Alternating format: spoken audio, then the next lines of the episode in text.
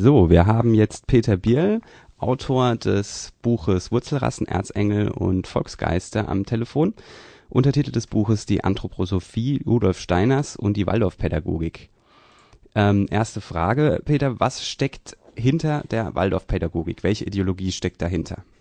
Anthroposophie stellt sich gerne da als Wissenschaft, als Geisteswissenschaft, ist aber tatsächlich eine religiöse Weltanschauung, die der Esoterik zuzurechnen ist, der Esoterik-Szene und die diversen okkulten ähm, Annahmen, die dieser Weltanschauung zugrunde liegen, also etwa die Vorstellung von Karma und Reinkarnation, von ähm, Engeln und Dämonen, die uns umschwirren, sind auch ausschlaggebend für die Konzeption der Waldorfpädagogik. Und das zweite wesentliche Element bei Steiner ist ein ähm, ja, esoterisches Evolutionskonzept, also die Vorstellung, dass sich ähm, das Göttliche im Menschen ähm, zunächst mit der Materie verbindet und sozusagen im Materialismus ähm, versinkt und sich allmählich wieder respiritualisiert, erleuchtet und dass das ein Prozess ist, der auf dem Planeten Erde sich materialisiert in sieben nacheinander auftretenden Wurzelrassen. Also da steckt so eine evolutionäre rassistische Vorstellung aus dem 19. Jahrhundert mit drin, die der Steiner aufgenommen hat und die bis heute in der Anthroposophie zu finden ist, auch wenn heute der Begriff Rasse ähm, vermieden wird von Anthroposophen und man stattdessen lieber von Kulturepochen spricht, aber gemeint ist genau dasselbe. Also die heutigen Anthroposophen meiden das Wort Rasse und reden von Kulturstufe. Mhm. Kulturepochen. Mhm. Kulturepochen. Welches Men Menschenbild ergibt es denn aus dieser Ideologie konkret für Anthroposophen oder aus der Anthroposophie? Ja, die Anthroposophie ist eigentlich, ähm, wie soll man sagen, wenn man es jetzt so, so ideengeschichtlich betrachtet, eine gnostische Weltanschauung. Die Gnosis ist ja so eine religiöse Strömung, die in der Antike aufkommt und die davon ausgeht, es gibt ähm, ja, es gibt Gut und Böse, Licht und Finsternis. Ähm, und es gibt sozusagen das göttlich-geistige als das positive Prinzip und die Materie als das negative. Und der Lauf der Welt ist dadurch gekennzeichnet, dass also sich dieses göttlich-geistige mit der Materie verbindet. Das ist eigentlich sowas wie der Sündenfall bei den Katholiken. Und ähm, sich die, der, der Mensch, das ist in der Anthroposophie ein mehrgliedriges Wesen, und in jedem Menschen steckt also ein göttlicher Funke, der ähm, zu der Erkenntnis des Göttlichen kommen kann, der also sich spirituell erleuchten lassen kann durch verschiedene Meditations- und Konzentrationsübungen und der dann die Möglichkeit hat, irgendwann mal seine körperliche Hülle abzustreifen und selbst so ein geistiges Wesen zu werden. Steiner sagt dass in der nächsten planetarischen Epoche alle diejenigen, die spirituell erleuchtet sind, als Engel wiederkommen werden. Also eigentlich ist der Mensch, so wie wir ihn heute kennen, bei Steiner und in der Anthroposophie nur so eine Durchgangsstation, wo man sich an der Materie abarbeiten muss. Du erwähntest vorhin die Wurzelrassen, mhm. die bei der Anthroposophie eine Rolle spielen. Mhm. Wird der Begriff der Wurzelrassen auch ganz konkret auf Menschen übertragen? Ja, ja. Also er, ähm, er skizziert da sieben Wurzelrassen, die im Lauf von Zehntausenden von Jahren auftreten und wird dann in seinen Büchern konkreter. Da spricht er dann von der vierten atlantischen Wurzelrasse, die angeblich auf dem, einem Kontinent Atlantis zwischen Amerika, Afrika und Europa gelebt haben sollte. Und ähm, zum Beispiel die Asiaten und äh, also Chinesen, Koreaner, Japaner, und äh, dann wiederum äh, am Indianer gelten als dekadente, spirituell nicht entwicklungsfähige Nachkommen äh, von dieser atlantischen Wurzelrasse. Also die Grundidee ist, dass jede Wurzelrasse, beziehungsweise er teilt jede Wurzelrasse nochmal in sieben Unterrassen, dass äh, jede Unterrasse oder die meisten dieser Unterrassen in bestimmten äh, historischen Epochen eine bestimmte Aufgabe für die Menschheit zu erfüllen haben. Und in der Gegenwart, das meint für ihn einen Zeitabschnitt zwischen 1413 und 3573, ist die germanisch-nordische ähm, Unterrasse der fünften arischen Wurzelrasse, die spirituell führende. Sie hat irgendwie die Aufgabe, das Ich, das göttliche Ich wieder zu, äh, äh also wieder zu erkennen, wieder zu entdecken und ähm, damit also das, das, ähm, das, das Göttliche oder den Weg zurück zum Göttlichen, das Abstreifen von der Materie, das Abstreifen der Materie wieder einzu, also einzuleiten. Also er wird da ganz konkret und sagt dann, ähm, die weiße Rasse ist die am Geiste schaffende Rasse, die äh, schwarze Afrikaner sind kindlich, ähm, die brauchen die Führung durch Weiße, Japaner sind ähm, ähm, eigentlich nur in der Lage, Sachen von Europäern zu kopieren, sind überhaupt nicht kreativ. Ähm, und ähm, das geht dann so weit, dass äh, das eigentlich jetzt in der ähm, das ist da im, in, der, in der Zeitschrift Goetheanum im März 2011, also nach dem Tsunami und dem ähm, Gau in Fukushima, man da entsprechende Texte auch in der Zeitschrift Goetheanum, das ist sozusagen das Zentralorgan der anthroposophischen Bewegung, ähm, dass da dann wieder Bezug genommen wird auf Steiner und gesagt äh, wird, naja, eigentlich äh, hätten die Japaner, die Opfer von Tsunami und Gau, ähm, da karmische Schuld abzutragen. Die Japaner seien ähm, so materialistisch, dass das jetzt praktisch äh, ausgeglichen wird, karmisch ausgeglichen wird durch diese Katastrophe. Und da sagt dann einer über den einen angeblichen japanischen Volkscharakter, nach außen scheu und zart wie die Reispflanze, nach innen unberechenbar feurig wie ein Vulkan. Ähm, die Japaner hätten keine Renaissance im europäischen Sinn gehabt und könnten deswegen nicht selbstständig denken, sondern nur den westlichen, also nur westliche Ideen und Erfindungen kopieren. Und es geht darauf zurück, dass Steiner mal erzählt hat, Japaner könnten selber keinen Dampfer fahren, sondern bräuchten englische Ingenieure. Das ist so ein Zitat von ihm von 1923 und da hat er dann dran angehängt, ähm, Japaner würden niemals selber irgendeine technische Erfindung machen, die könnten nur alles kopieren. Ja, also ganz konkrete rassistische Äußerungen von mhm. Rudolf Steiner. Ja, und man sieht eben, er hat sich da 1920 und 1923 in Vorträgen geäußert über Asiaten als senil und greisenhaft und äh, hat da diese Anekdote über die Japaner, die im Kreis fahren, erzählt.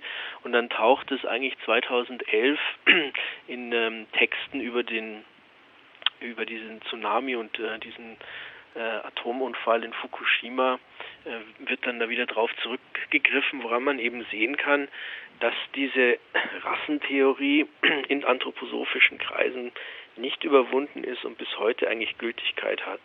Wie gesagt, wenngleich der Begriff Rasse, so schlau sind sie dann schon, ähm, so viel negative Assoziationen weckt, ähm, dass er nicht gebraucht wird.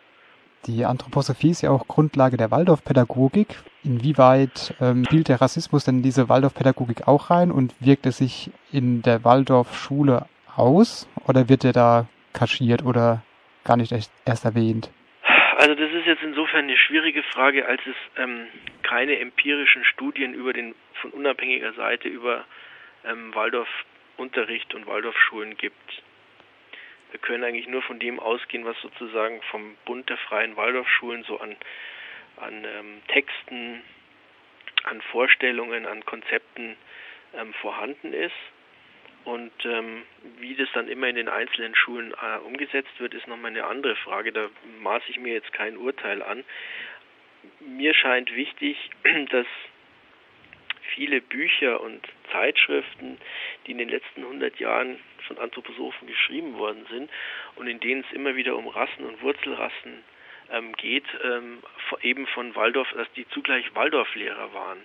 Und es ist eigentlich nicht zu erwarten, dass ähm, diese Leute sozusagen als Buchautoren ein rassistisches Konzept entwickeln und als Lehrer dann den Kindern was anderes ähm, erzählen.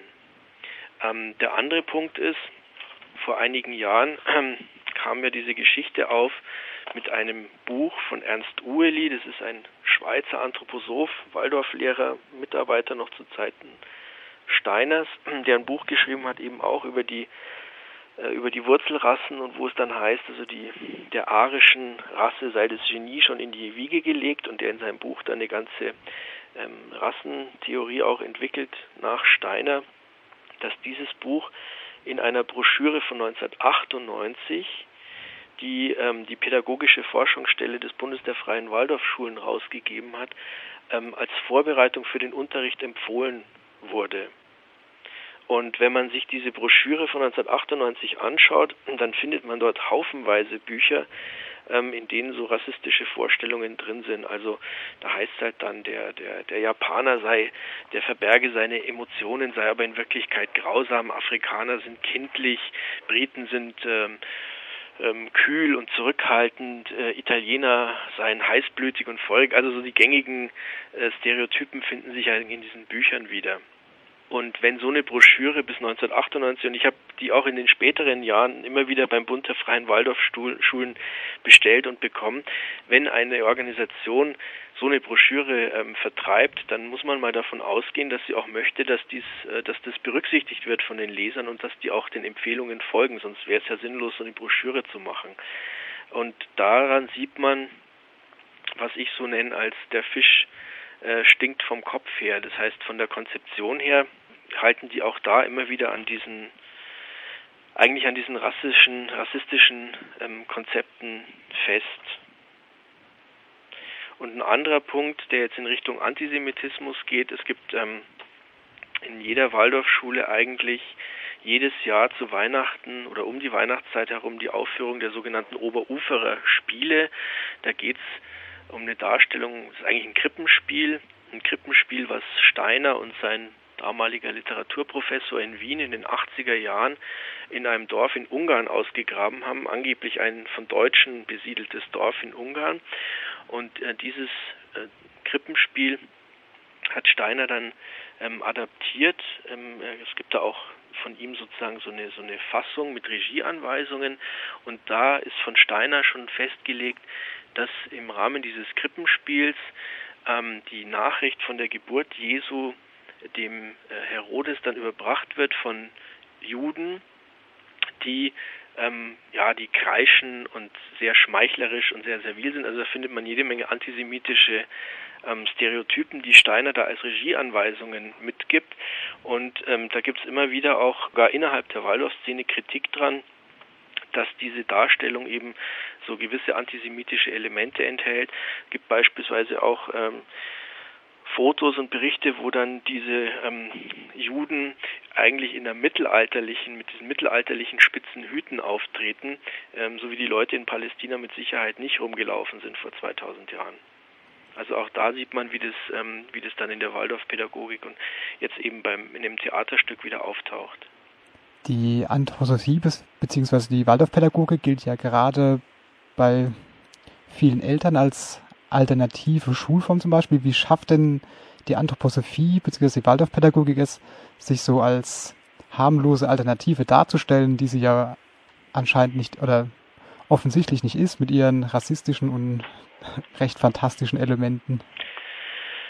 Ähm, ja, ich denke mir, das Problem ist der schlechte Zustand unserer öffentlichen Schulen, der viele Eltern sehr zu Recht ähm, dazu führt, sich zu überlegen, was kann ich tun, um meinem Kind eine bessere, eine bessere Schule zu sichern. Und äh, da gibt es ja nun keine große Auswahl. Es gibt die Waldorfschulen, es gibt die Montessori-Schulen, es gibt kirchliche Einrichtungen. Und äh, ich denke, das ist der Grund, warum viele Leute dann auf Waldorfpädagogik reinfallen. Ähm, der andere Punkt ist, dass die Anthroposophen da mit ihrer Weltanschauung ja auch nicht hausieren gehen. Also da ist halt dann die Rede von kindgerecht, von kindgerechter Erziehung. Die Leute haben im Kopf, da gibt es keine Noten, da gibt es kein Sitzenbleiben äh, und übersehen dann erstmal diese ganzen esoterischen Elemente. Also die Vorstellung, dass jede Waldorfschule eigentlich eine karmische Schicksalsgemeinschaft ist, die Vorstellung, ähm, das wird auch äh, bis heute so gesagt, 2004 noch, ähm, dass die Vorstellung von Karma und Reinkarnation die Grundlagen äh, der Waldorfpädagogik sind und dass der Waldorflehrer eben versuchen muss, ähm, festzustellen, was für eine, ja, was für eine, was für ein Karma und was für eine, was für frühere Inkarnationen ein bestimmter Schüler hat.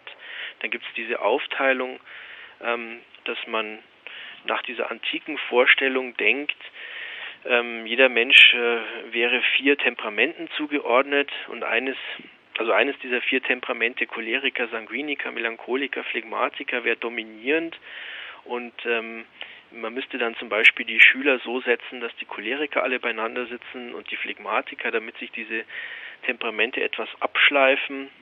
Und man müsste dann die Kinder, je nachdem welchem Temperament der Lehrer sie zuordnet, ähm, ja, auf eine bestimmte Art dann auch, was weiß ich, besondere Rechenarten addieren. Zum Beispiel gilt als dem phlegmatischen verwandt, subtrahieren dem melancholischen ähm, dass man auf die Art und Weise diese äh, Temperamente abschleift. Und ich meine, für diese Temperamentenlehre gibt es überhaupt keine wissenschaftliche Grundlage. Das ist äh, eigentlich ein Hirngespinst.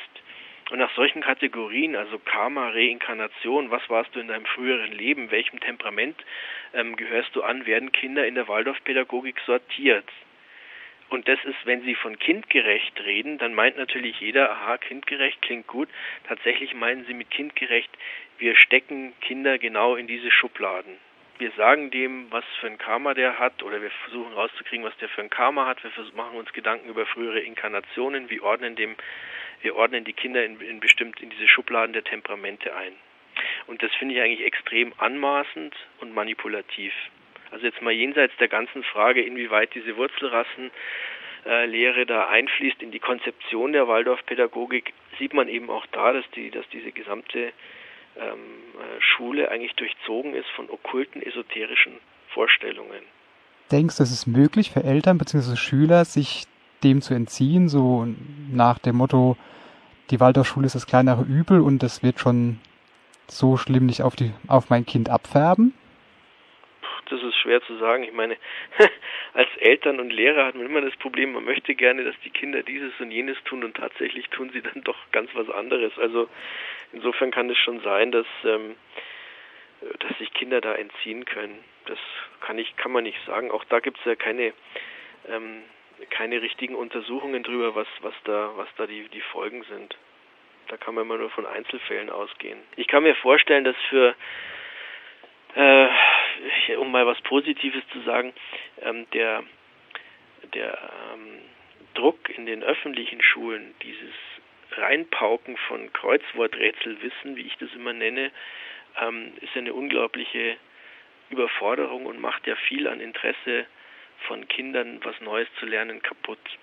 Und insofern denke ich mir, dass ähm, für den einen oder anderen dann eine Waldorfschule eine ganz äh, gute Sache ist, weil da der, dieser Druck in dieser Form so nicht existiert. Aber man sollte halt dann eben nicht vergessen, dass der Druck in einer anderen Form äh, eben da ist, ähm, also da eine gewisse Konformität, eine gewisse Manipulation durch diese esoterischen ähm, Grundannahmen. Da gibt es ja zum Beispiel auch den berühmten Morgenspruch, also eigentlich einen religiösen Spruch, der da immer aufgesagt werden muss und ähm, ja, wo halt eigentlich gerade die Kinder, die kleineren Kinder, die jüngeren, sich auch kaum entziehen können.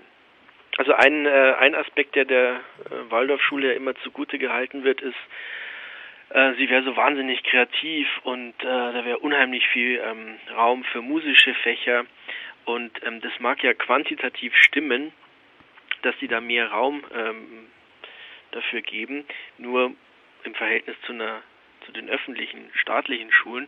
Aber da muss man natürlich auch sehen, mit welchen Inhalten das ähm, gefüllt wird. Und wenn man sich beispielsweise Bilder, Zeichnungen von Waldorfschülern von ganz verschiedenen Schulen, also nicht nur aus Deutschland, sondern die können aus Amerika, aus Südafrika, aus Deutschland, sonst wo äh, her sein. Wenn man die nebeneinander legt, dann stellt man fest, dass Kinder aus der gleichen Altersgruppe bzw. der gleichen Klassenstufe in der Regel ganz ähnliche Bilder abliefern. Und das liegt daran, dass dort eben alles immer grundsätzlich unter diesem esoterischen, unter dieser esoterischen Vorstellung und unter dieser spirituell, äh, Vorstellung einer spirituellen Evolution stattfindet. Das heißt, dass die Kinder ähm, praktisch im Lauf der Schulzeit eine bestimmte Entwicklung durchzumachen haben in sieben Jahresschritten und dass man deswegen auch immer in den gleichen äh, Schuljahren, in den gleichen äh, Altersstufen immer die gleichen Bilder malt, die gleichen Techniken ähm, verwendet, äh, die gleichen Farben verwendet, die gleichen Formen. Also es ist sozusagen von quantitativ mehr Zeit für musische Fächer, aber inhaltlich ist es extrem normiert und äh, extrem uniform. Das sollte man halt auch nicht vergessen. Also äußer, äußerliches Beispiel ist schon die, die Architektur. Eine Waldorfschule schaut natürlich unglaublich originell aus, so zwischen allen anderen Häusern, aber wenn man sich mal vorstellt, man stellt 30 Waldorfschulen nebeneinander, dann ist es natürlich immer dieselbe gleiche langweilige Architektur. Kann man sehr schön nachvollziehen, wenn man von Basel mit der Straßenbahn nach Dornach fährt, wo dieses Zentrum der Anthroposophen ist und wo sich im Laufe der letzten Jahrzehnte viele Anthroposophen um dieses Goetheanum herum angesiedelt haben und dann in diesem typischen anthroposophischen Stil ohne Rechtecke, äh, ohne äh, 90 Grad Winkel gebaut haben und ähm, das sieht dann unglaublich uniform aus. Also da ist damit mit Kreativität und Individualität ist eigentlich überhaupt nicht weit her. Ja, so hört sich auch an, es, auch mit dem Gedanken des als organische Schicksalsgemeinschaft der Schule, dass Karmisch. Dass es ähm, nicht um die individuelle Weiterentwicklung geht, sondern dieses, ja, dieser rassische Gedanke, dieses Kollektive eher eine Rolle spielt. Mhm. Ja, das ist so die, die Vorstellung auch, die ähm, hat Steiner sich zum Teil von, von, von Ernst Haeckel zusammengeklaubt und dann eben in diesen esoterischen Kontext gestellt, dass praktisch jede, jedes Leben, Lebewesen im Lauf seiner Entwicklung alle Kulturepochen nochmal wiederholen soll. Und das versucht man da möglichst in den Waldorfunterricht reinzupressen. Dann gibt es ja noch diese Theorie von den sieben Jahresschritten der Entwicklung. Also zunächst ist der Mensch eigentlich nur als physischer Leib vorhanden, dann mit dem siebten Lebensjahr kommt der Ätherleib dazu und mit dem vierzehnten Lebensjahr der Astralleib und erst mit 21 dann das eigentliche Ich als göttlicher Kern und dass man praktisch für jedes dieser Jahr siebte ein bestimmtes Prinzip aufstellt für die Pädagogik, nämlich von sieben bis vierzehn ähm, sollen die Kinder das sozusagen die Autorität des Lehrers, der sollen die mehr oder weniger blind folgen. Deswegen auch sieben Jahre den gleichen Klassenlehrer in fast allen wichtigen Fächern. Ähm, dann von 14 bis 21 ist vorgesehen, dass man dann schon auch ein bisschen mit, wie heißt das immer so schön, mit, mit Herz, Gemüt und Verstand ähm, denken soll, aber es soll nicht zu intellektuell zugehen, weil Intellektualismus vor dem 21. Lebensjahr ist nach Steiner ähm, negativ. Und von Steiner ähm, geht auch aus, dass er damals gesagt hat, ähm, also eigentlich sollte vor dem 21. Lebensjahr, also bevor dieser Ich, dieses Ich nicht ähm, vorhanden ist, sollten äh, Jugendliche auch nicht über Sexualität reden oder, oder gar Sex haben. Das führt dann dazu, dass über Sexualkundeunterricht in der Waldorf Pädagogik erst vor ein paar Jahren eine ziemlich verklemmte Debatte aufkam, wie man das denn nun im Unterricht doch irgendwie ähm, behandelt, weil natürlich können sich auch Waldorfschulen äh, nicht irgendwelchen aktuellen Trends völlig entziehen.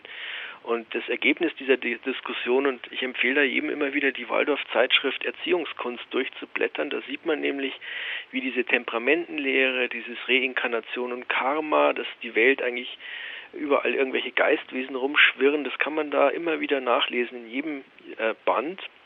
Jedenfalls gab es da in dieser Zeitschrift Erziehungskunst eben auch eine Debatte über Sexualkundeunterricht und die, die ähm, Leitlinie ist die, dass man den Kindern vermitteln möchte, Sexualität, und zwar zwischen Mann und Frau, hat eigentlich nur der Fortpflanzung zu dienen, bedeutet, ein Mann und eine Frau stellen ein körperliches Gefäß für die Reinkarnation ähm, eines Geistes aus dem, aus dem Äther oder aus dem Geisterland zur Verfügung.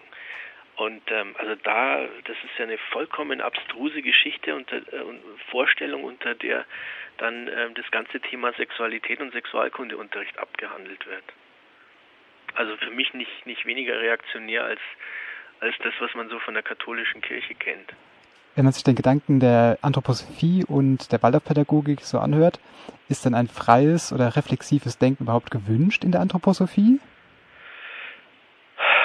Ja, also das wird immer wieder behauptet, ja, wir wollen nicht, dass die Leute blind was nachreden, die Leute sollen selber denken, ähm, sollen kritisch prüfen, das sagt äh, Steiner immer wieder. Andererseits äh, gibt es auch immer wieder diese Anweisung, bei ihm schon bei dem siebenstufigen Pfad der ähm, Erleuchtung, dass der Geheimschüler unterwürfig und demütig sein soll, dass er dem Geheimlehrer zu folgen habe.